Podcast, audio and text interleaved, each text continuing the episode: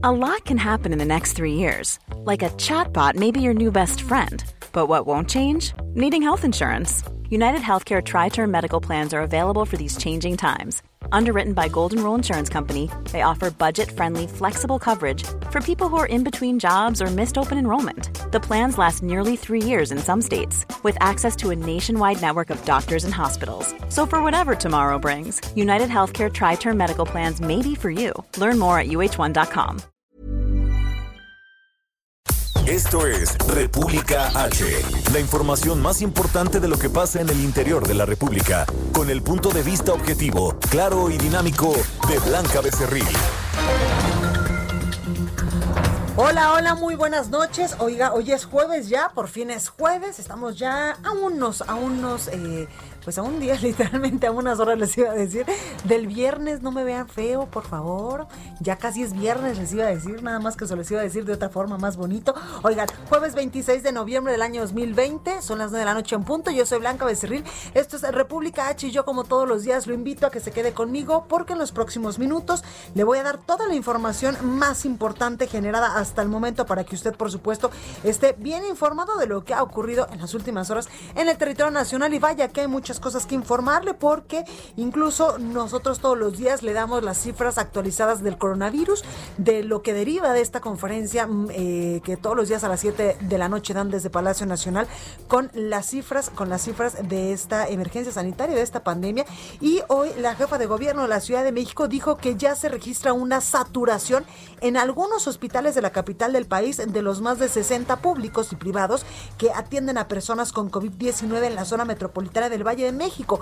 Pero también, evidentemente, nos hizo un nuevo llamado, como siempre, a que no bajemos la guardia, que nos sigamos cuidando, porque dice ella que volver a semáforo rojo afectaría más la economía en estos momentos de la capital del país. También hoy por la mañana presentó el presidente Andrés Manuel López Obrador la guía ética. Vamos a platicar también de qué se trata, así que como usted puede escuchar, eh, hay muchas cosas que informarle porque también el Senado aprobó el dictamen de reforma en materia de fuero presidencial. Le voy a decir también de qué va este asunto. Así que yo le invito a que se quede conmigo. Soy Blanca Becerril y esto es República H. Comenzamos.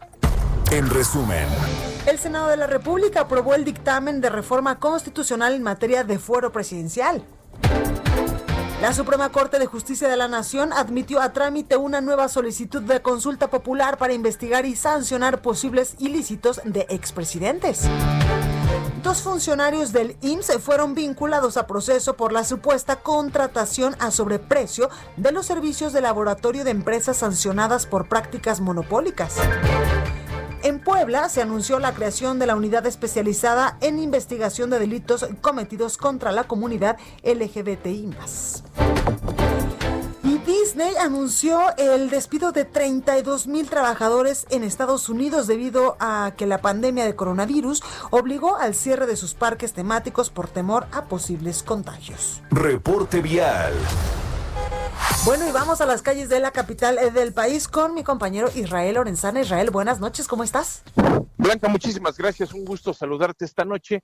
Pues nosotros tenemos información ahora de la zona centro, la alcaldía Cuauhtémoc, y es que ya hemos hecho un recorrido importante a través de arterias como Tlalpan, también sobre San Antonio Abad, la zona de Fray Servando y Zazaga, también checamos el ex central Lázaro Cárdenas, y en términos generales en estas arterias ha disminuido ya de manera importante la circulación, hay buena ah, vialidad para nuestros amigos que van con dirección hacia 20 de noviembre, desde San Pablo y con dirección hacia Lázaro Cárdenas, con dirección hacia Arcos de Belén, hacia la zona de Cuauhtémoc, también circulación aceptable. Donde encontramos ya algunos asentamientos a esta hora de la noche es sobre Lázaro Cárdenas, procedentes de viaducto y con dirección hacia la zona de Garibaldi, principalmente al cruce con la zona de Fray Servando e Izazaga, y también más adelante en la zona de Madero y 5 de Mayo. Nada para abandonar esta arteria blanca, ya que superando este punto nuestros amigos retoman velocidad para dirigirse hacia el circuito interior o los que siguen su marcha hacia la avenida de los 100 metros. Blanca, la información que te tengo. Muchas gracias, Israel.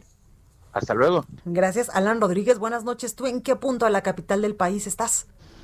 Hola, ¿qué tal Blanca? Amigos, muy buenas noches. Nos encontramos en estos momentos en la zona sur de la Ciudad de México, precisamente en la, carretera México perdón, la carretera Picacho a Jusco y al cruce con la esquina de la calle Turquino en la colonia Jardines de la Montaña, alcaldía de Álvaro Obregón. Esta noche se cumplen aproximadamente siete horas desde que se registró un fuerte accidente en el que se vio involucrada una pipa de Pemex cargada con 20 mil litros de combustible, el cual, pues bueno, impactó debido al exceso de velocidad un vehículo particular que se encontraba estacionado y posteriormente terminó su loca carrera estrellándose contra la base de, una, de un puente peatonal. Afortunadamente solamente se registraron dos personas lesionadas y sus heridas solamente son pues leves, por lo cual no ameritaron de traslado a ningún hospital cercano. Inmediatamente personal de protección civil y de la policía capitalina, así como el cuerpo de bomberos, activaron dos protocolos muy importantes. El primero debido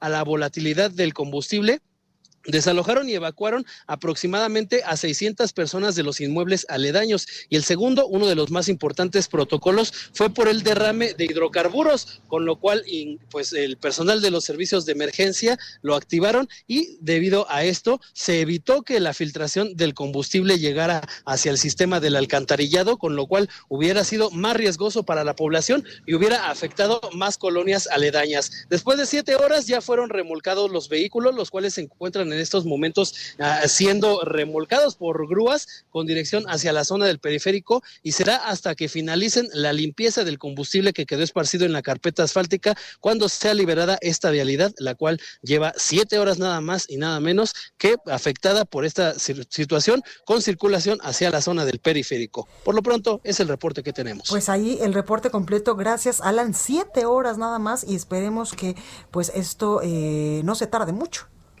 Es correcto. Estamos al pendiente. Buenas noches. Gracias, Alan. Regresamos al ratito contigo. La nota del día. Bueno, y ya le decía yo que México lamentablemente ya suma el día de hoy 104.242 muertos por coronavirus desde que inició esta emergencia sanitaria, esta pandemia en el país a finales de febrero. Y ya tenemos en estos momentos también 1.078.000 contagios de COVID-19. Hay que decirlo eh, también ante el aumento de hospitalizaciones por COVID-19 en la Ciudad de México. La jefa de gobierno, Claudia Sheinbaum, llamó a la población a reforzar las medidas de cuidado. Por ello, tengo a mi compañero Carlos Navarro en la línea para que nos platique más sobre lo que dijo hoy la jefa de gobierno. Carlos, ¿cómo estás? Buenas noches, Blanca. Te saludo con gusto a ti, el auditorio. Bien, la jefa de gobierno, Claudia Sheinbaum, llamó a la población a redoblar esfuerzos para evitar más contagios, pues en las últimas semanas han repuntado las hospitalizaciones en la Ciudad de México. Escuchemos. Es muy importante que la población, que los habitantes de la ciudad sepan que es indispensable eh, cuidarse hoy más que nunca. Eh, protegerse, proteger a los demás, eh, saben cuáles son las medidas sanitarias, la sana distancia, el cubrebocas, el lavado de manos, el no acudir a lugares eh, con mucha congregación de personas y es indispensable el apoyo de la ciudadanía. Eh, solamente con el apoyo de la ciudadanía es que vamos a regresar a una situación de mayor estabilidad. Eh, están incrementándose el número de hospitalizaciones y necesitamos ahí el apoyo de toda la ciudadanía, de toda la población. En la capital del país, 17 de los 46 hospitales COVID presentan saturación de acuerdo con una consulta al mapa de disponibilidad hospitalaria de camas generales que coordina la Agencia Digital de Innovación Pública. Es decir, se encuentran en rojo, lo que significa que tiene una ocupación por encima del 80%. En este caso, por ejemplo, el General de México, el Ignacio Zaragoza o de Tacuba, que cuentan con hasta 225 camas disponibles, ya se encuentran por encima de esta capacidad hospitalaria. En ese sentido, la mandataria capitalina reconoció que hay nosocomios que tienen una mayor demanda. Escuchemos. En estos hospitales, en algunos ya hay saturación hospitalaria eh, y en otros no. Lo que hablamos cuando hablamos de la saturación general, pues es el promedio de todos los hospitales y por eso está la app para que se conozca si hay eh, camas o no hay camas en cada uno de los hospitales para que se pueda orientar. Entonces, en efecto, hay algunos que tienen, que están saturados, pero hay otros que todavía tienen disponibilidad algunos que están saturados, es lo que menciona la jefa de gobierno, y es que de acuerdo con el último reporte, la capital del país indica que hay 3.553 hospitalizados por COVID-19, un nivel similar a lo que se vivió en la primera semana de julio, cuando la Ciudad de México transitaba en su primera semana en naranja. Actualmente la ocupación hospitalaria es del 50.7% y esta semana que está por concluir es la número 22 en el naranja del semáforo epidemiológico. Ya será mañana, Blanca, que la jefa de gobierno dé a conocer si hay nuevas medidas eh, restrictivas para la siguiente semana, pues va a anunciar las condiciones del semáforo epidemiológico. Blanca, la información que te tengo. Muchísimas gracias, Carlos. Hasta luego, buenas noches. Gracias por ello. Es que la jefa de gobierno y también nosotros le reiteramos, hay que seguirnos cuidando, no hay que bajar la guardia, porque imagínese que en la capital del país, aquí en la Ciudad de México, volviéramos a semáforo rojo, pues como dice la jefa de gobierno, afectaría aún más la economía que poco a poco y de manera pues difícil se está levantando en el país, pero sobre todo aquí en la Ciudad de México. Oiga, pero ¿qué dijo el presidente Andrés Manuel López Obrador sobre este ranking de Bloomberg que señala a México como el peor país para enfrentar la pandemia de COVID-19? París Alejandro, el reportero de El Heraldo de México, nuestro reportero, nos tiene toda la información. París, ¿cómo estás? Buenas noches, Blanca, amigas, amigos del Heraldo. Y es que luego de que Bloomer publicó un ranking en el que señala que México es el peor lugar para vivir durante la pandemia de COVID-19, el presidente Andrés Manuel López Obrador indicó que la publicación no afecta en nada al país. Y es que en la conferencia matutina de este jueves en Palacio Nacional, el presidente indicó que la mayoría de la gente ni siquiera se entera, y ya que esa publicación, Bloomberg, va dirigida a una minoría. Añadió que la publicación se hizo por falta de información y falta de profesionalismo, y aseguró que las publicaciones y periódicos de renombre internacional suelen equivocarse. Vamos a escuchar al presidente López Obrador atribuyo a que no eh, tienen la información y que eh, las publicaciones más famosas del mundo suelen equivocarse, no son infalibles y a veces algunas actúan sin ética.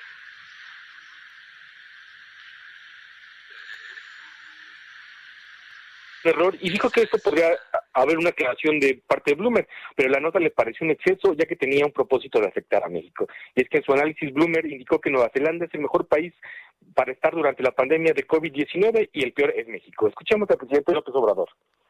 No afecta en nada. Este, la mayoría de la gente ni siquiera se entera, con todo respeto, a estas publicaciones. ¿Cuántos este, se enteran de lo que dice Bloomberg en México. Es una minoría. ¿Y por qué lo hacen? Bueno, eh, por desinformación, eh, por falta de profesionalismo. Y bueno, la Agencia Internacional de Noticias hizo un cruce de cifras para verificar en qué países se ha manejado el virus de manera más eficaz con menor perturbación para la sociedad y los negocios. Y así fue como reaccionó esta mañana el presidente López Obrador. Es la información que tengo, Blanca. Tenemos en París, gracias. Buenas noches pues ahí la información de lo que decía hoy el presidente Andrés Manuel López Obrador respecto a este ranking que nosotros le presentábamos eh, en días pasados sobre este ranking que presentó Bloomberg, donde pues él calificó a 53 países a nivel internacional en cuanto a las medidas que han adoptado y cómo han tratado esta emergencia sanitaria del coronavirus. Entre ellos, pues lamentablemente México estaba en lugar 53 de 53, es decir, estábamos en el último lugar. Bueno, pues pues ahí, ahí la reacción del presidente Andrés Manuel López Obrador sobre este asunto. Y es que, como yo le decía, lamentablemente todos los días, pues estas cifras de personas que pierden la vida, de personas que se contagian de coronavirus, va en aumento en todo, en todo el país. Hay que recordar que en estos momentos hay dos, dos estados que ya salieron de este, de este semáforo eh, pues peligroso y están en color verde, que son Campeche y también Chiapas, pero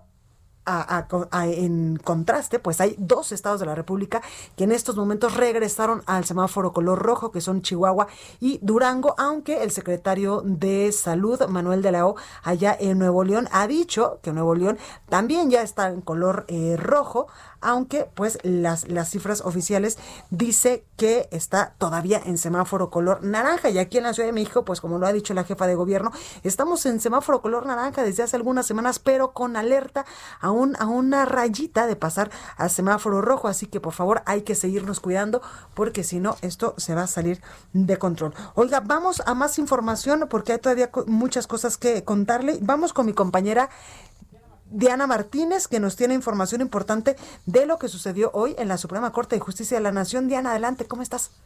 Así es, Blanca, buenas noches. Pues la Suprema Corte de Justicia de la Nación admitió a trámite otra petición de consulta popular para investigar a expresidentes de la República. Esta solicitud, enviada por el Senado, fue turnada al ministro Luis María Aguilar y, de acuerdo con la Ley Federal de Consulta Popular, la Corte tiene 20 días naturales para pronunciarse sobre este asunto. En octubre pasado, la Corte validó la consulta para enjuiciar a expresidentes que presentó el titular del Ejecutivo Andrés Manuel López Obrador. Sin embargo, modificó completamente la pregunta planteada para quedar de esta manera. ¿Estás de acuerdo o no en que se lleven a cabo las acciones pertinentes con apego al marco constitucional y legal para emprender un proceso de esclarecimiento de las decisiones políticas tomadas en los años pasados por los actores políticos encaminado a garantizar la justicia y los derechos de las posibles víctimas? En esta ocasión, Blanca, antes de que concluya el año, la Corte revisará esta nueva solicitud. Entrevista. Bueno, pues ahí la información de lo que pasó esta, esta eh, mañana tarde allá en la Suprema Corte de Justicia de la Nación con este asunto que sin duda pues es un asunto que ha estado en la agenda nacional durante muchos, muchos meses. Oiga, pero yo le decía eh, hace unos momentitos cómo vamos en el asunto del coronavirus y para hablar más al respecto de lo que la farmacéutica AstraZeneca y la Universidad de Oxford eh, reconocían hoy que un error de fabricación y que genera dudas sobre los resultados preliminares de su vacuna experimental contra el coronavirus. ¿Qué impacto podría tener en estos momentos? Bueno, pues tengo a alguien que le sabe mucho al tema, Roselín Lemus Martín, doctora en biología molecular. Muy buenas noches, Roselín, ¿cómo estás? Hola Blanca, bien, gracias. Buenas noches. Gracias. Oye, pues esto de que anuncia la farmacéutica AstraZeneca, pues es un, un revés o cómo lo estás viendo tú con estos avances que ya nos habían presentado respecto a esta vacuna eh, para, para evitar la propagación del coronavirus y para evitar evidentemente infectarnos. Claro, solamente es un eh, retraso y bueno, además sí es algo positivo porque había mucha confusión al respecto y se quiere verificar exactamente cuál es la eficacia real de la vacuna. Entonces, para eso es necesario eh, probar la vacuna en más voluntarios con el nuevo régimen de dosis que se había solamente evaluado en, en un subgrupo de, de casi 3.000 voluntarios, eh, probando la media dosis y luego una dosis completa. Entonces, se quiere evaluar eso más ampliamente con muchos más voluntarios, por eso se está decidiendo hacer esto. Eh, entonces, al, al contrario, sería algo muy positivo porque con eso se verificaría exactamente la eficacia y entonces podemos tener una eficacia quizás mayor y realmente verificar que la eficacia sí es 90%. Claro. Oye, eh, doctora, también hoy decía el, el, canciller mexicano Marcelo Ebrard que pues a finales de año Pfizer eh, pues ya podría estar eh, aplicando sus primeras vacunas eh, en territorio nacional. Decía Pfizer ya pidió a México incluso la autorización sanitaria para su vacuna.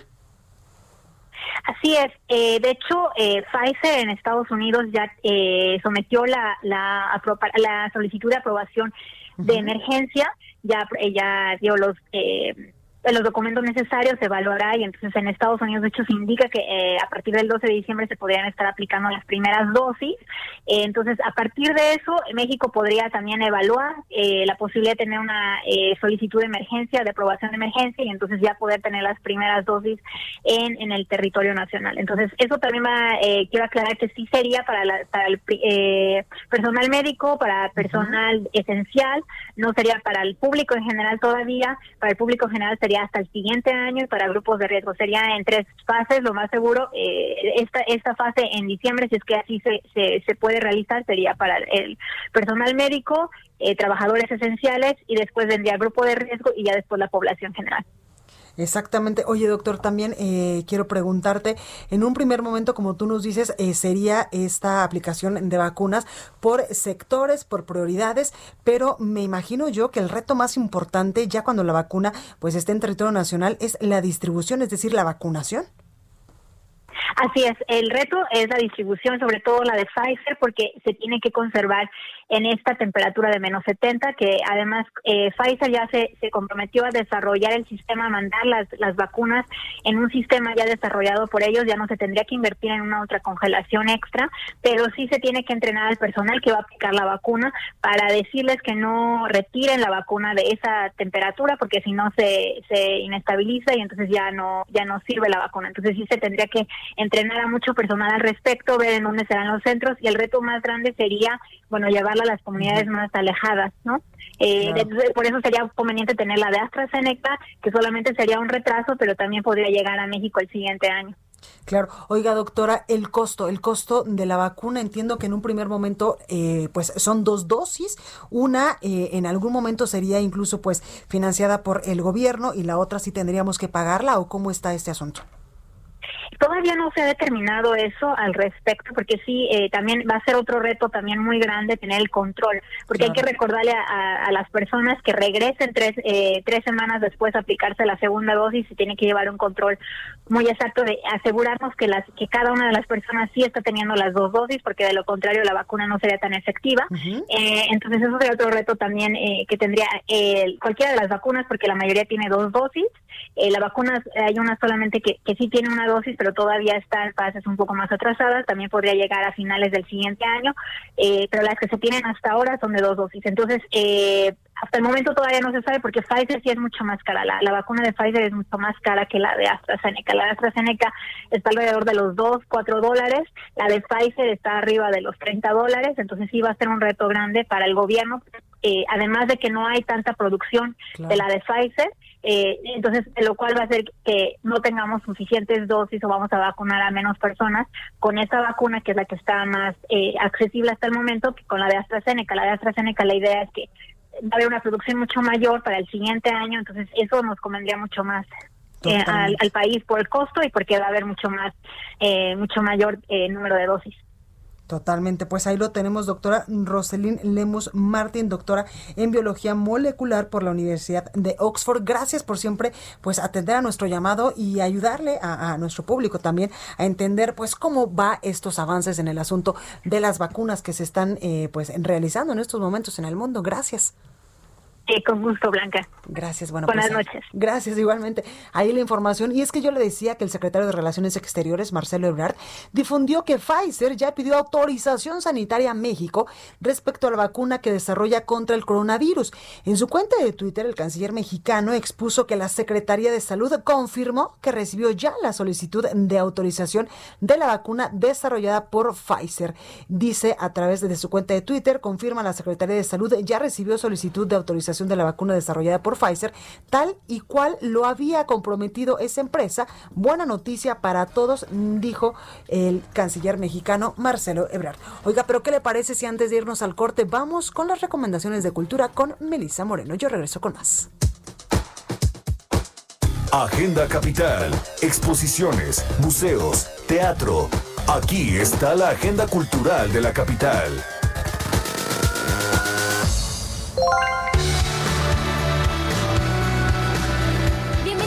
Cultural del Heraldo de México. Yo soy Melisa Moreno, editora de artes, y esta es mi selección de eventos para República H. Tu barrio te respalda. Breve historia ilustrada de las mujeres resume miles de años de historia con memes y dibujos. En este primer tomo, Plaqueta y Andonela recorren desde la era de las cavernas hasta el voto universal. Su misión, recordar a todas las genias que lucharon para que hoy tengamos nuestros derechos. En este primer tomo descubre que las piratas existieron, que una mujer creó el primer programa de computación y que las bicis son un símbolo de liberación femenina. Y estuvo bueno de que nos borren de la historia. Por eso las autoras te cuentan de forma hiper resumida estos primeros 50 momentos en los que nosotras hackeamos el sistema. Tu barrio te respalda. Breve historia ilustrada de las mujeres es de Editorial Planeta.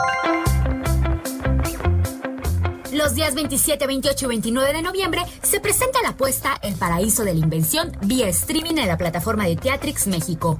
Marina de Tavira y Alfonso Herrera dan vida a un emotivo y desgarrador drama en donde retratan la historia de una familia muy particular que a simple vista no se puede catalogar. Durante la apuesta, su actuación lleva al espectador a conocer sus más profundos pensamientos, donde sobrellevan sus heridas y sus complejidades. Los personajes principales navegan a contracorriente en una sociedad manipulada por la simulación lo políticamente correcto, así como falsas preocupaciones sociales, donde harán lo posible para reconciliarse con su pasado, su presente y sobre todo con lo que planean hacer hacia el futuro. Más información en www.teatrixmexico.com.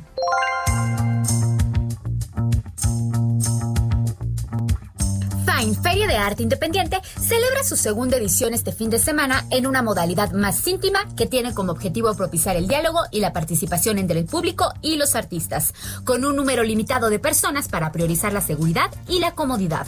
Durante este fin de semana, en lugar de reunir a todos en un solo lugar, los visitantes podrán reservar para asistir a un recorrido por 11 estudios repartidos por las colonias Centro, Condesa, Juárez, Nápoles, Roma, San Miguel Chapultepec y San Rafael, donde podrán conocer a un total de 29 artistas que exhibirán y venderán su obra a precios asequibles, con el objetivo de incentivar nuevas colecciones y brindar oportunidades a coleccionistas establecidos. Todos los artistas tendrán al menos una obra de menos de 5 mil pesos y ninguna por encima de 60 mil. Los boletos ya están disponibles en el sitio web de Fine.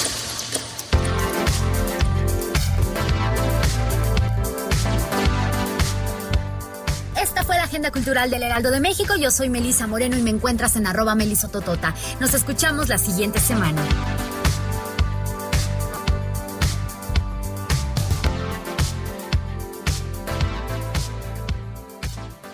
Continúa escuchando a Blanca Becerril con la información más importante de la República en República H. Regresamos. Estamos de regreso con la información más importante de la República en República H con Blanca Becerril, transmitiendo en Heraldo Radio. En resumen, México acumula 1.078.594 casos confirmados de coronavirus y 104.242 muertes. Previo a que mañana se informe semáforo epidemiológico por COVID, la jefa de gobierno de la capital del país, Claudia Sheinbaum, alertó por casos y hospitalizaciones en aumento. Protección Civil de Tabasco informó que aunque la tendencia general de los ríos se mantiene a la baja, el nivel del río Usumacinta ha eh, crecido 18 centímetros en 24 horas. La presidenta municipal de Guaymas, Sonora, Sara Valle Dreses, regaló, escuche usted, palas a las madres que buscan a sus hijos desaparecidos en fosas clandestinas, lo que desató críticas en redes sociales. Tantita sensibilidad, por favor. La farmacéutica británica AstraZeneca y la Universidad de Oxford reconocieron un error de fabricación que estaría generando dudas sobre la aplicación de su vacuna contra la COVID-19. reporte vial. Vamos con Israel Lorenzana a las calles de la capital del país. Israel, buenas noches. Blanca, muchísimas gracias. Pues continuamos con estos recorridos, ahora con dirección hacia el perímetro de la alcaldía Gustavo Madero y el Estado de México. Me refiero precisamente a la avenida Ingeniero Eduardo Molina, la cual esta noche se presenta como una muy buena opción para nuestros amigos que van con dirección hacia el eje 3 norte o más adelante hacia San Juan de Aragón. Algunos asentamientos, precisamente en la zona de la colonia Río Blanco, y hay un tianguis navideño blanco en esta zona, así que bueno, pues hay que tener cuidado, hay un constante cruce de peatones. Te reitero, esto con dirección hacia el eje 5 norte San Juan de Aragón. También checamos parte de Ferrocarril Hidalgo y de Congreso de la Unión, y estas ambas arterias se presentan como muy buenas alternativas con dirección hacia la zona de Centenario, hacia Martín Carrera, me refiero a Congreso de la Unión, y en el sentido opuesto para quien va con dirección hacia Río Consulado o hacia el eje 2 Norte en su tramo Canal del Norte, pues sin duda alguna Ferrocarril Hidalgo es una buena opción. Precaución de los carriles laterales únicamente, tenemos maniobras de ascenso y descenso por parte del transporte público. Blanca, la información que te tengo. Muchísimas gracias, te escuchamos mañana. Hasta luego. Gracias, eh, Israel Alan Rodríguez. Con más información, Alan, ¿cómo estás? Hola, ¿qué tal Blanca? Amigos, muy buenas noches. Pues continuamos todavía en la carretera Picacho a Jusco, al cruce con el pico de Turquino, esto en la colonia Jardines de la Montaña, alcaldía de Álvaro Obregón. Todavía continúan en estos momentos las labores de la remoción del combustible que quedó regado sobre la carpeta asfáltica y ya nos han comentado los trabajadores del gobierno capitalino que será hasta después de las 10 de la noche cuando finalicen estas labores y con esto ya será reabierta la circulación en dirección hacia la zona del periférico. También hemos recorrido este tramo del paseo del Jardines de la Luz y pues bueno, nos encontramos completamente despejada toda la vialidad de la zona sur de la Ciudad de México. También recorrimos parte de la avenida Universidad y tenemos una recomendación para nuestros amigos automovilistas y es que en estos momentos a partir de la zona de eh, pues el cruce con la avenida Revolución y hasta la zona del circuito interior tenemos obras por lo cual hay reducción de carriles. Conduzca con precaución para evitar algún accidente en esta zona. Es el reporte que tenemos. Muchísimas gracias, descansa y te escuchamos mañana. Estamos al pendiente, muy buena noche. Gracias. Entrevista. Oiga, pues me da mucho gusto saludar en la línea telefónica a Ciro Murayama. Él es consejero del INE, porque ¿qué cree? El Consejo General del Instituto Nacional Electoral abandonó hoy la sala de sesiones donde se llevaba a cabo la sesión ordinaria y se conectó vía remota al, al protocolo por, lo, por la negativa del representante del Partido del Trabajo, Gerardo Fernández Noroña, de no usar cubrebocas. Y vaya, vaya, que se puso eh, pues complicado ya eh, el asunto. Consejero, muy buenas noches, ¿cómo está? Hola, muy bien, gracias, buenas noches, qué gusto. Muchas gracias. Oiga, pues ahí tenemos a Noroña que no se quería poner el cubrebocas y después acusó que se le querían poner una mordaza. Bueno, yo creo que lo que estamos viendo es una conducta pues francamente irresponsable y lamentable porque justamente ahora que llevamos estos días, bueno, además de los nueve meses de pandemia, pero estos dos días con más de diez mil contagios, el, esta actitud negacionista tan a lo Trump, tan a lo Bolsonaro, de que la ciencia no importa y mi capricho es más importante, pero fíjese que yo creo que la actitud de el diputado Noroña, al final lo que quiso hacer era distraer la discusión de fondo, que es que el INE estaba resolviendo un procedimiento contra él por violencia política de género contra una legisladora. Es decir, él hizo un acudió a un acto donde eh, dijo que a una diputada del PAN, que era una eh, mujer eh, bocona ah, y de la que quería elementos para ponerle una chinga textual, eso fue lo que dijo, no son mis palabras, eh, ese asunto nos llegó a nosotros y como estamos obligados a, atender los asuntos de violencia política de género, hicimos el estudio, desarrollamos el proyecto, se le emplazó a Noroña para que él aportara elementos, ignoró todos los citatorios, aunque se le, se le entregaron en propia mano, y hoy el Consejo General estaba resolviendo eh, este asunto y pedirle a la Cámara de Diputados que le impusiera acudir a un curso en materia de género a la Comisión de Derechos Humanos para que no cometa estos excesos de discriminación y violencia hacia la mujer y también que pidiera una disculpa y la presidencia de la Cámara de Diputados, la mesa directiva, lo reconviniera. Este era el asunto de fondo y él, pues al llegar y no querer usar, trató de desviar la atención, creo que también con un asunto muy desafortunado, pero bueno, el INE no nos intimidamos, lo que dijimos es que tampoco le íbamos a retirar el uso de la palabra, por lo que decidimos todos es salir de la sesión, si él no iba a usar el cubrebocas, nos fuimos para no arriesgar nuestra salud, nos conectamos desde nuestras oficinas a través de la computadora, le escuchamos porque pues nosotros somos este eh, la autoridad electoral y no vamos a, a, ignorar lo que digan los actores políticos, a pesar de que lo hagan con estas maneras tan poco educadas. Y después, pues legisladoras, consejeras, consejeros, eh, hicimos un balance de lo que implica que un legislador amenace, intimide a una mujer y creo que pues justamente en un momento... Y además no es la primera vez, eh, eh, consejero, que hace ese tipo de acciones contra alguna legisladora o contra alguna mujer. Así es el asunto. ¿Por qué le cayó ahora al INE? Porque no fue en el ámbito de la actividad eh, parlamentaria, sino que él lo hizo en una visita que tuvo a Tlaxcala. Contra Adriana Dávila.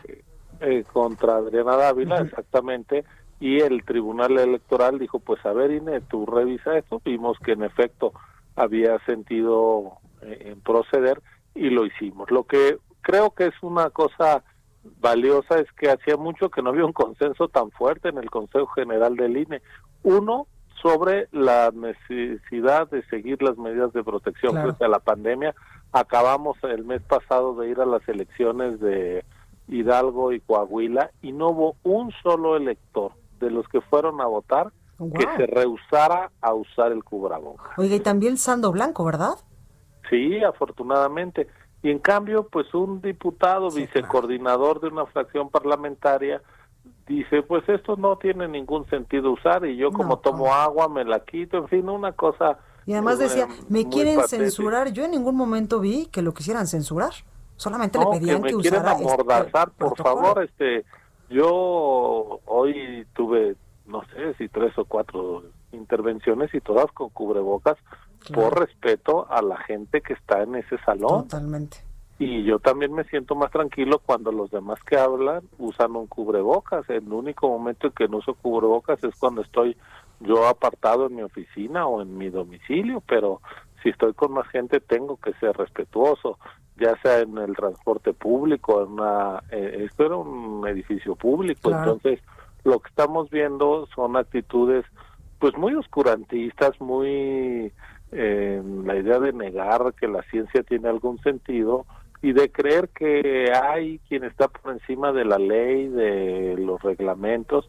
Y bueno, fue algo desagradable, pero al mismo tiempo creo que eh, ayuda a, a despertar conciencias. Creo que la gente en general ha tomado muy mal la actitud de este señor. Y yo creo que pues lo que nos corresponde es, uno, ni permitir la violencia política contra la mujer, ni caer en estas actitudes negacionistas e irresponsables frente a esta pandemia tan dolorosa para todo el mundo. Oiga, consejero, ya que lo tengo en la línea, también quiero preguntarle cómo va el asunto de Pío López Obrador, del hermano del presidente de la República. Pues el Tribunal Electoral ayer le dio cierta entrada. Él lo que quiere es que no lo investigue el INE. Dice que ya prescribió. La verdad es que no sabemos exactamente el video ese que vimos todos en qué momento fue, pero yo creo que por la salud de la democracia mexicana sería bueno que todos supiéramos por qué le dieron ese dinero, cuánto dinero fue, con qué objeto, en qué lo gastaron, pero el tribunal ayer eh, rechazó el proyecto del magistrado ponente, son siete magistrados, el ponente decía hay que desechar la este, la impugnación de López Obrador, de Pío López Obrador, para que, y entonces el INE puede seguir investigando. Cuatro magistrados, los mismos que le dieron el registro al Bronco, es decir, ya sabemos que hay, hay unos perfiles de jueces electorales, pues, eh, con una actuación muy particular, que dijeron, no, no, este, no se deseche y vamos a ver si podemos entrar a fondo y evitar que el INE investigue a Pío López Obrador. Yo creo que sería lamentable en este momento, en este país, que ante pruebas tan claras de posibles hechos eh, por fuera de la norma, simplemente a la autoridad fiscalizadora se le prohíbe investigar. Totalmente. Consejero, ¿y la consulta popular sí les dieron presupuesto eh, No, la ni Cámara de un peso. Ni un Entonces, peso. ¿cómo la vamos a hacer? Pues vamos a ver, pero o, o no va a haber, no sé, pero este de momento no hay un centavo. Pues ahí tenemos estos temas importantes. Ciro Murayama, consejero del Instituto Nacional Electoral, gracias por esta comunicación. Gracias a usted, muy buenas noches. Buenas noches. Pues ahí varios temas, varios temas que tratamos hace unos minutitos con el consejero del INE, importantes. Y oiga, lo, lo importante aquí es que para la consulta popular, para ver si enjuiciamos o no a los expresidentes, dicen no nos dieron ni un peso en el presupuesto para el próximo año allá eh, los, los, los diputados. Así que pues vamos a ver cómo se las arregla el INE para hacer esta consulta que está eh, prevista se realice el próximo año. Oiga, vamos con más información, sobre todo ya que hablamos de- del Congreso allá en el Senado, porque ¿qué pasó con la eliminación del fuero presidencial? Mi compañero Misael Zavara nos tiene el reporte. Misael, ¿cómo estás? Buenas noches, Blanca. Buenas noches al auditorio. Efectivamente, el Pleno del Senado de la República avaló la eliminación del fuero al presidente de la República en funciones, por lo que abren la puerta para que el Ejecutivo Federal sea juzgado por cualquier delito, ya sea federal o común. Con el voto de 89 senadores a favor y 23 en contra, se eliminó el catálogo de delitos por los cuales podía ser juzgado el presidente de la República y ahora el titular del Ejecutivo Federal podrá responder ante posibles hechos de corrupción, delitos electorales y todos aquellos por los que podría ser enjuiciado cualquier ciudadano común. En este caso, para poder proceder penalmente contra el presidente de la República, solo habrá lugar a, a acusarlo ante la Cámara de Senadores y dicha acusación Pues deberá realizar la, la mayoría de la Cámara de Diputados. También se avaló la eliminación del fuero para eh, los legisladores federales. Pues ahí lo tenemos. Misael, gracias por esta comunicación. Gracias, buenas noches, buenas noches al auditorio. Gracias. Entrevista. Bueno, y me da mucho gusto saludar en la línea telefónica a Jesús Ramírez, vocero de la Presidencia de la República, porque hoy se presentó la guía ética de la transformación de México. Jesús, muy buenas noches, ¿cómo estás? Buenas noches. Blanca, ¿cómo están? Un saludo a tu auditorio. Muy bien, muchas gracias por esta comunicación. Oye, cuéntame sobre esta guía ética que se presentó hoy en la conferencia matutina del presidente López Obrador.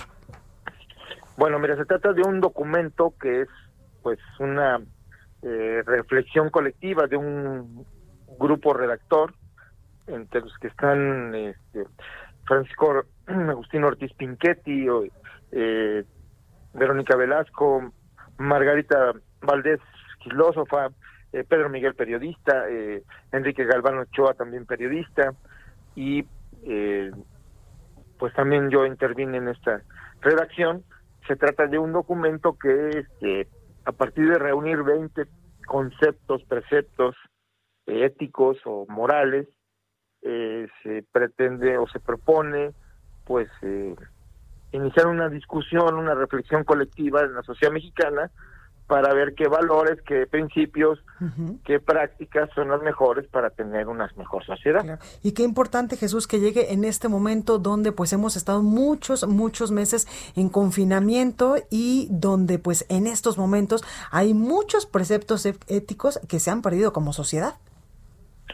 Sí, y bueno, yo creo que venimos de un deterioro de más anterior, ¿no? O sea, que estamos viviendo las consecuencias del desprecio a los valores humanos, al, respeto a las personas, al, y en fin, este, a un materialismo egoísta que privilegió un sistema económico que puso por encima pues el interés económico a todo lo demás, eh, a, los derechos de las personas, a la viabilidad del, del planeta con la explotación de la naturaleza, en fin, este creo que es importante que esa crisis que hemos vivido pues hoy busquemos a través de ciertas ideas que están subyacen en la misma sociedad, no son un invento, no es la redacción y las ideas de los del grupo redactor, sino se trata de recogimos eh, propuestas, ideas, eh, pensamientos, eh, que creencias incluso y que fueron, digamos, discutidas a lo largo de dos años. Entonces, esa es como la síntesis de los consensos, de estos 20 preceptos que van desde pues el respeto a la diferencia, que es algo que consideramos fundamental para entender un documento de esta naturaleza. Eh, por eso el primero es este respeto a la diferencia, cuyo subtítulo, digamos, eh, es muy interesante porque dice evitemos imponer nuestro mundo al mundo de los demás. Entonces, eh, de lo que se trata este documento es pues una propuesta de, para reflexionar estos preceptos básicos universales para tener una mejor sociedad, pero nada, no es imponerle a nadie una idea o imponer una redacción o, una visión del mundo, simplemente recogimos estas visiones que existen en la sociedad y se las estamos devolviendo para, eh, digamos, lograr ese diálogo circular y poder hacer una reflexión colectiva y ojalá pues esto nos lleve a, poder cambiar o visibilizar, promover, este, aupar, eh, apoyar este, las prácticas que sean mejores y los valores que sean mejores, ¿no? Por ejemplo, el ejercicio del perdón, que es algo que cuesta tanto, ¿no? que ya se nos olvidó a muchos, claro. Eh, la gente prefiere hasta morir por no perdonar, ¿no?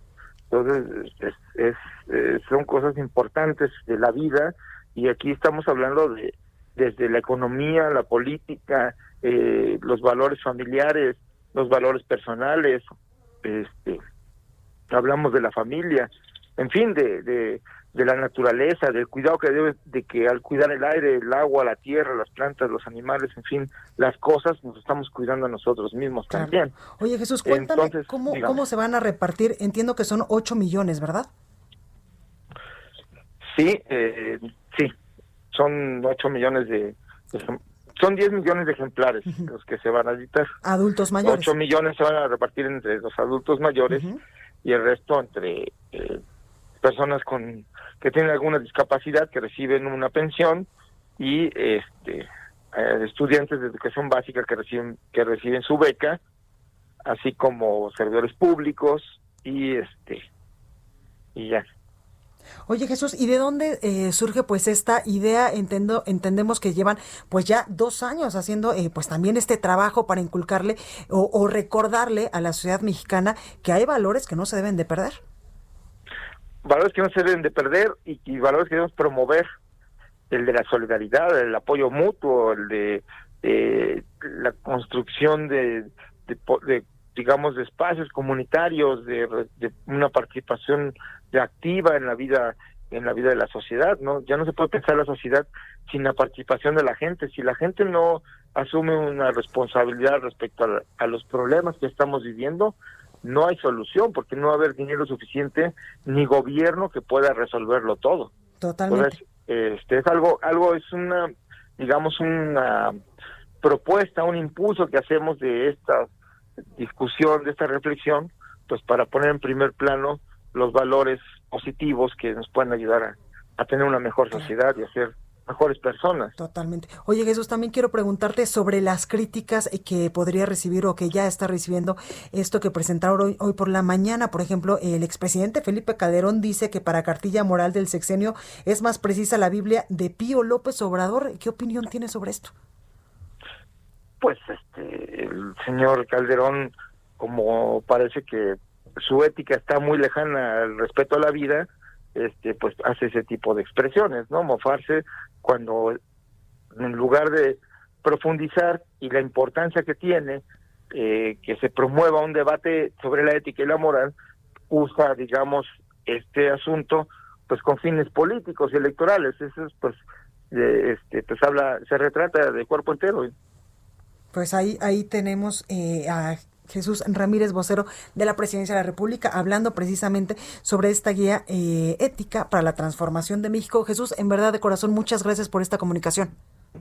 Bueno, pues muchas gracias y buenas noches. Gracias y mucha suerte con esta distribución. Gracias. Una invitación a todos a leer la guía para la ética para la transformación de México. Totalmente, pues ahí está la invitación. Gracias, Jesús, cuídate. Hasta luego. Hasta luego. Bueno, pues ahí la información. Es con Roberto San Germán. Bueno, y vamos con mi Robert porque hoy eh, pues se realizaron ya los funerales de Diego Armando Maradona, la mano de Dios allá en Argentina. ¿Cómo les fue Roberto? Porque yo vi incluso un montón de gente y hasta pues con atos ahí de violencia. Sí, sí, sí, ¿qué tal? Me queda que hay gente que nos interesa. Muy buenas noches. Sí, ya fue enterrado el día de hoy en el cementerio Jardín de Bellavista, 40 kilómetros de la ciudad de Buenos Aires. Y como bien platicas, estuvo el, féretro en la Casa Rosada hasta las 4 de la tarde, hora de Buenos Aires, para que todo el público pudiera pasar a darle su último adiós. Y lo fueron a despedir, ya sabes, como son los hinchas, las barras argentinas con trompetas, con todo para gritarle a su 10 a este hombre que de verdad lo están extrañando y muchísimo, y sí hubo muchos problemas. Además, pues hay otra situación muy fuerte que se va a dar, los contagios de COVID. Totalmente, totalmente, porque incluso pues había, eh, yo vi las imágenes de un montón de gente pues arremonada ahí tratando de, de darle el último adiós a la mano de Dios, literal.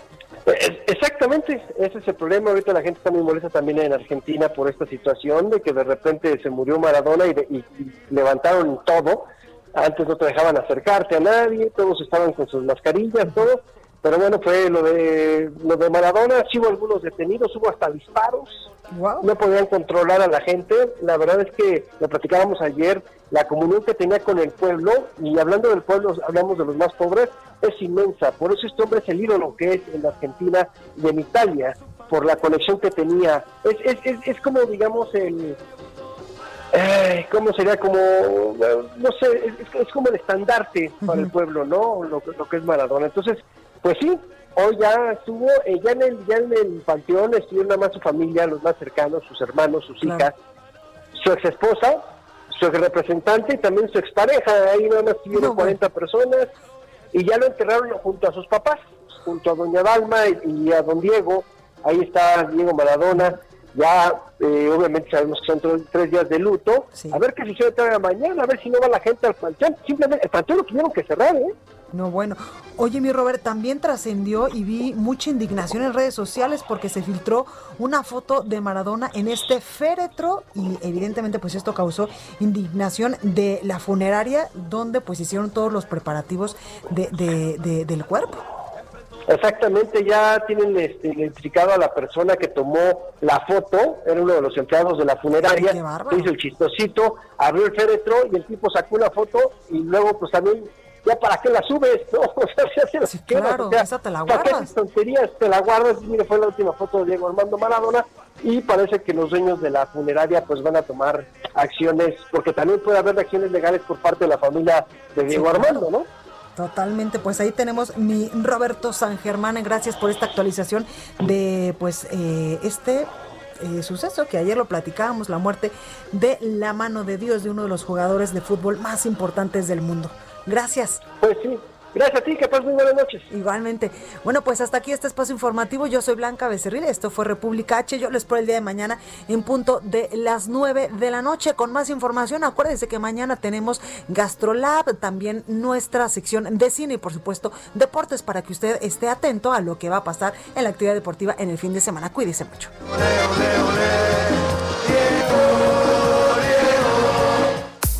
Esto fue República H, la información más importante de lo que pasa en el interior de la República, con el punto de vista objetivo, claro y dinámico de Blanca Becerril. Continúa escuchando Heraldo Radio, donde la H suena y ahora también se escucha. Una estación de Heraldo Media Group.